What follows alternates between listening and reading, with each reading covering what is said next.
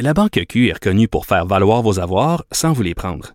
Mais quand vous pensez à votre premier compte bancaire, tu sais, dans le temps à l'école, vous faisiez vos dépôts avec vos scènes dans la petite enveloppe. Hmm, C'était bien beau. Mais avec le temps, à ce compte-là vous a coûté des milliers de dollars en frais, puis vous ne faites pas une scène d'intérêt. Avec la Banque Q, vous obtenez des intérêts élevés et aucun frais sur vos services bancaires courants. Autrement dit, ça fait pas mal plus de scènes dans votre enveloppe, ça. Banque Q. Faites valoir vos avoirs. Visitez banqueq.ca pour en savoir plus. Pendant que votre attention est centrée sur vos urgences du matin, vos réunions d'affaires du midi, votre retour à la maison ou votre emploi du soir, celle de Desjardins Entreprises est centrée sur plus de 400 000 entreprises à toute heure du jour. Grâce à notre connaissance des secteurs d'activité et à notre accompagnement spécialisé, nous aidons les entrepreneurs à relever chaque défi pour qu'ils puissent rester centrés sur ce qui compte, le développement de leur entreprise.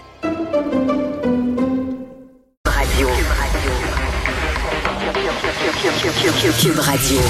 En direct à LCN. 7h27, comme on le fait tous les soirs, Mario Dumont nous attend dans les studios de Cube Radio à Montréal. Mario, euh, le premier ministre l'a répété aujourd'hui, les médecins au Québec sont plus nombreux, doivent prendre davantage de patients. Il le répète, s'il le faut, on ira avec un projet de loi. Il faut commencer par le fait fondamental, Pierre. Euh, Le nombre, le, le pourcentage, la proportion de Québécois qui ont un médecin de famille, ça a augmenté là, pendant une décennie. Là. Petit pas par petit pas. Bon, un parti, c'était juste les deux tiers, 66% puis ça a monté, 70, 74. Et euh, jusqu'à l'année dernière. Et là, c'est comme reparti dans la mauvaise direction. Ça s'est pas effondré, là. Mais c'est reparti, ça, ça monte plus. C'est reparti dans la mauvaise direction. Alors, pensons-y. Est-ce que François... ça? Ben, il y a des prises de retraite de. bon, Probablement qu'on va dire la pandémie. Il y a des prises de retraite de médecins. Ça, c'est certain qu'il y a des médecins qui arrivent à l'âge de la retraite et là, qui vont, euh, euh, en prenant leur retraite, c'est, des médecins qui en avaient beaucoup, là, des 2000, des médecins assez âgés qui travaillaient plusieurs heures. Donc, quand ils prennent leur retraite, c'est 2000, 3000 patients qui se retrouvent sans médecin de famille. Il faut qu'il y en ait d'autres qui les prennent à leur compte. Les nouveaux médecins en prennent pas autant. Là, en prennent dans certains cas 500. euh. donc, euh, on, est là-dedans. là. On est dans un, un moment où on va dans la mauvaise direction. Alors, François Legault, il peut pas finir son mandat savez-vous quoi? Pendant mon mandat, moi, la question des médecins de famille, c'est reparti du mauvais bord. Il n'y a pas question de ça. Et on a les médecins. Le gouvernement a versé un milliard en primes hein, au cours des, trois dernières années à la prise en charge, des primes à la prise en charge, donc qui visaient du point de vue du gouvernement, on payait ces montants-là parce qu'on visait à ce que les médecins prennent plus de gens en charge. Donc, euh, on va, euh, c'est certain que le gouvernement va serrer la vis, va forcer les médecins à prendre en charge plus de patients. Puis là, là-dedans, entendu le président de la, de la Fédération des médecins, euh, euh, pas les médecins spécialistes, mais les médecins euh, omnipraticiens, dire, écoutez, ça va en décourager. Combien d'heures travaillent-ils en moyenne, les médecins? Ben, c'est ça qui est une bonne question. On a les chiffres de la Régie de l'assurance maladie en jours travaillés dans une année.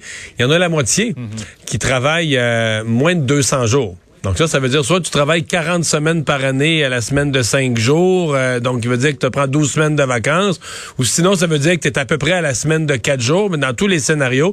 Et là-dessus, là, tu en as plusieurs qui sont en euh, le quart des médecins qui sont à moins de 150 jours de travail par année. Là, on est presque rendu à la semaine de trois jours. En fait, il y en a qui sont dans la semaine de trois jours. Donc, le gouvernement pense qu'il y a du jeu. Mais là, il y a des médecins qui défendent leur droit de dire, regarde, nous, c'est un style de vie, c'est un mode de vie, on veut s'occuper de notre famille, on veut avoir du temps. Donc, c'est ce qu'on appelle un bras de fer, c'est ce qu'on appelle un affrontement. Ouais. Parlons de l'urgence sanitaire. M. Legault a dit, bon, euh, on devrait voir prochainement, avec la vaccination des 5-11 ans, de certaines mesures, ou plusieurs, la majorité des mesures même tomber. Ouais. On y croit?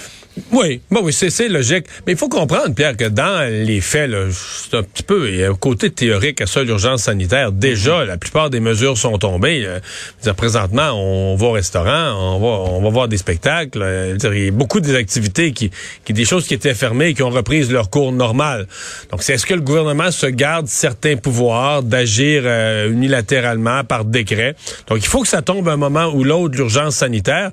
Je pense pour le commun des mortels, ce qui nous intéresse, c'est les mesures précises. Exemple, euh, est-ce que le, le port des masques dans les salles de spectacle, c'est quelque chose qui pourra tomber? Mais que, à, mon, à mon avis, là, pour la population, euh, c'est pas. Je pense pas qu'il y a beaucoup de gens qui s'empêchent de dormir parce qu'ils disent on vit en urgence sanitaire. Les gens sont sensibles aux mesures qui les touchent, qui les concernent, qui les empêchent concrètement de faire quelque chose. C'est plus en termes de mode de gestion du gouvernement où on veut un mode qui est moins plus démocratique parce que l'urgence sanitaire donne des super pouvoirs au gouvernement, puis à un certain point, il en a plus besoin, puis il doit céder ça. On va parler de vaccination parce qu'à la Chambre des communes, on souhaite que tous ceux qui y entrent, ben en fait, on souhaite, non seulement on souhaite, mais on va obliger la vaccination euh, pour euh, toutes les personnes qui vont y entrer, mais les conservateurs sont loin de trouver la mesure intéressante, loin de là même, et parce qu'ils ont une-. Oui, parce qu'il y a un- une poignée de députés non vaccinés, Pierre. Vous savez qu'en théorie, là, en droit constitutionnel, puis au sens des grandes valeurs démocratiques, c'est vrai qu'il y a un débat à y avoir. Est-ce que tu peux interdire à un député qui vient d'être réélu par la population, lui interdire d'occuper son siège et d'aller porter la voix de ses citoyens? Ça, Pierre, c'est c'est la grande théorie en termes de démocratie et de droit constitutionnel.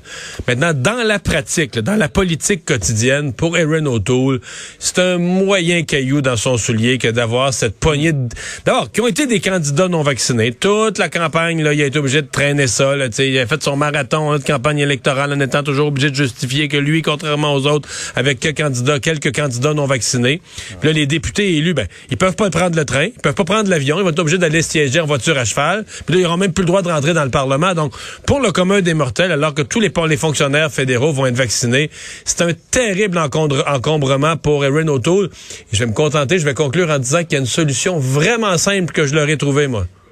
D'aller se faire vacciner. Se faire vacciner. Merci, Mario. Au revoir. Dès 10 heures demain sur LCN. Au revoir.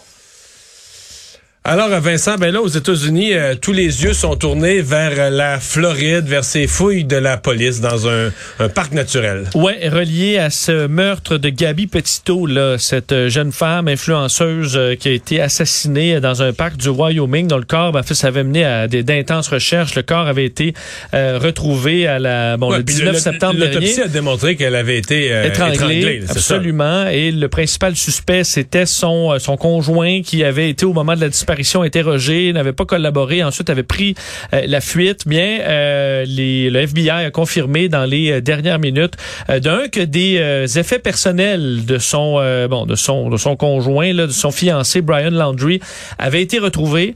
Et là, un peu plus tard, on a confirmé que des restes humains avaient été retrouvés dans une zone là, qui avait été submergée et que là, qui n'était plus sous l'eau. Alors, on a retrouvé des morceaux de corps. C'est un peu ce qu'on a confirmé. On n'a pas fait le lien encore ou confirmé que c'était bel et bien Brian Landry, mais tout porte à croire Mais que quand ça on utilise restes humains, on se demande toujours ce que ça veut dire, parce que soit qu'une personne a été dépecée, ou soit que c'est carrément un cadavre, mais après le passage d'animaux sauvages. J'essaie de définir le mot restes humains. Là. Effectivement, euh, on verra avec euh, bon l'enquête qui se poursuit, mais euh, on dit dans une zone qui a été submergée, ça peut aussi, ça fait quand même quelques semaines maintenant, euh, ça peut aussi maganer un corps. là. Alors ce Ouais, sera chaud- confirmé, mais tous les médias américains sont sur ce dossier euh, depuis quelques heures maintenant.